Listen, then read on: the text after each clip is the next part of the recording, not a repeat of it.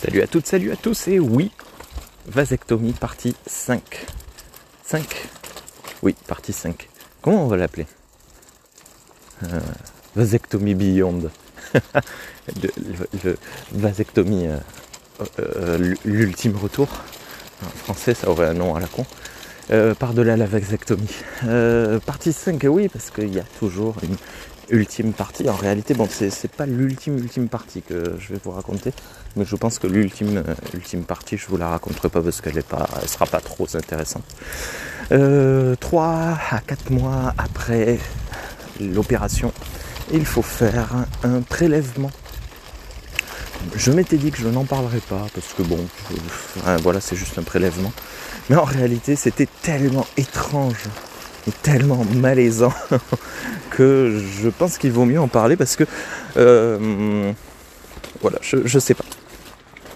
Et oui, donc il faut faire un prélèvement pour euh, un laboratoire pour vérification que cela ait bien fonctionné parce que oui, 1% d'échecs sur euh, je ne sais plus combien euh, je sais plus combien il y a de français de françaises qui le font par an enfin de français tout court d'ailleurs remarque français française euh, je sais plus 2500 je crois un truc comme ça. Donc 1% ça fait 2,5 personnes.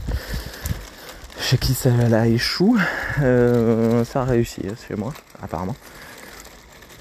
Donc il faut faire un prélèvement. Et pour le prélèvement euh, et le test en laboratoire il faut se rendre sur place. Et oui, alors je pense que ça va dépendre des laboratoires. Et je pense que ça va dépendre des docteurs. Parce que euh, la clinique euh, dans laquelle j'ai été euh, opéré ne fait pas ce test, ne fait pas le prélèvement. Donc il a fallu que je prenne rendez-vous dans, un laboratoire. Avoir un rendez-vous pour un prélèvement, un spermogramme, c'est très compliqué. Non, c'est pas compliqué, mais c'est long. Il faut attendre longtemps. Donc, si vous prévoyez de faire une vasectomie, dès euh, la première semaine après la vasectomie, prenez ce rendez-vous parce que du coup, moi j'ai euh, dû décaler euh, mon rendez-vous de, visite avec le, chirurgien de presque un mois. J'aurais dû faire le, prélèvement fin décembre, je crois. Là, on est presque à la mi-janvier. Et le chirurgien n'avait plus de dispo qu'à la fin janvier. Donc je le, dernier rendez-vous de, confirmation avec lui qu'à la fin janvier. Le prélèvement, donc ça consiste en prélever un échantillon euh, et vérifier que tout marche bien. C'est-à-dire que la quantité de spermatozoïdes dans le, le sperme soit vraiment en quantité infime, euh, à environ moins de, enfin pas environ, mais moins de 1000, 1600 spermatozoïdes, là où on doit en avoir plus de 16 000 en temps normal, je crois.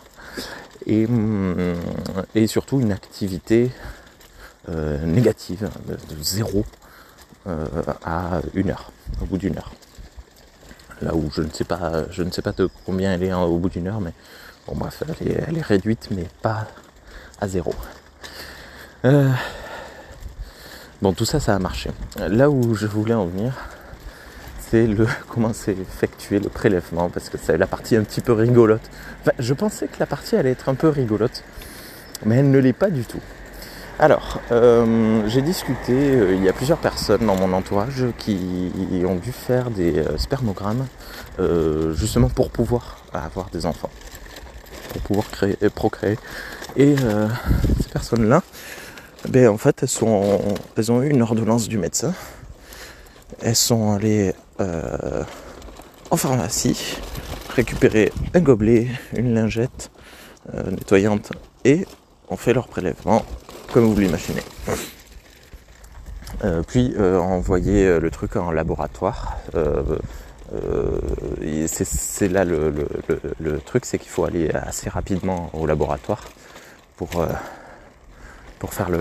Bon, bref, l'analyse. Euh, comme je disais, à peu près une heure avant, hein, une heure après. Et, et ben moi, non. Il a fallu que je me rende au laboratoire et que je fasse le prélèvement sur place. Et je pensais, parce que j'ai regardé des films nuls euh, dans les années 90 où les mecs ils vendaient leur sperme.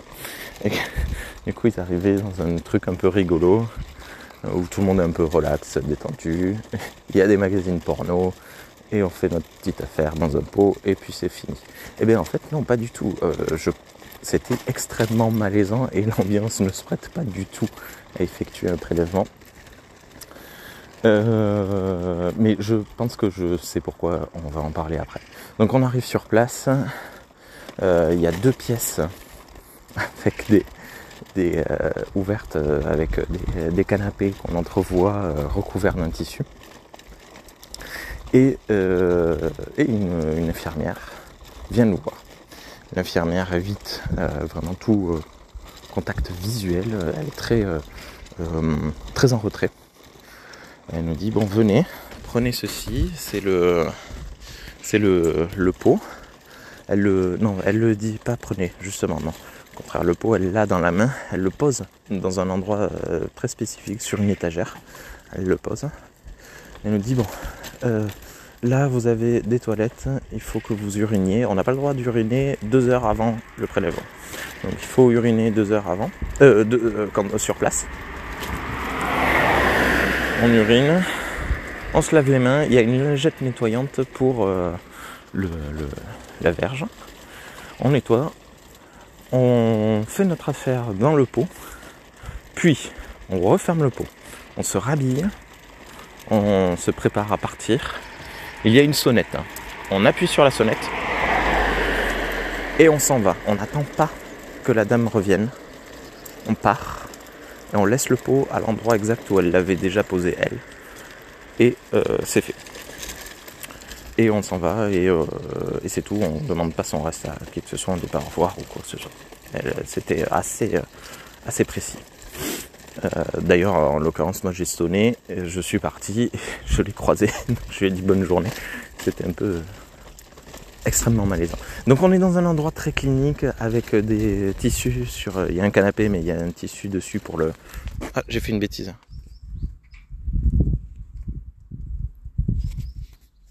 Allô? Oui. Euh, donc il y a un, tissu sur le canapé, c'est très très euh, clinique. Il n'y a, il a pas un magazine porno nulle part. Et, euh, et on doit se, se débrouiller avec ce qu'on a. Donc, je pense que ça se passe comme ça parce que je pense qu'il y a dû y avoir des agressions physiques, voire sexuelles, sur les, personnes impliquées dans ce, prélèvement. Donc, ce, qui, rend la chose vraiment très limite angoissante en fait. J'étais dans la pièce, mais ça n'arrête pas. Ce qui rend la chose vraiment très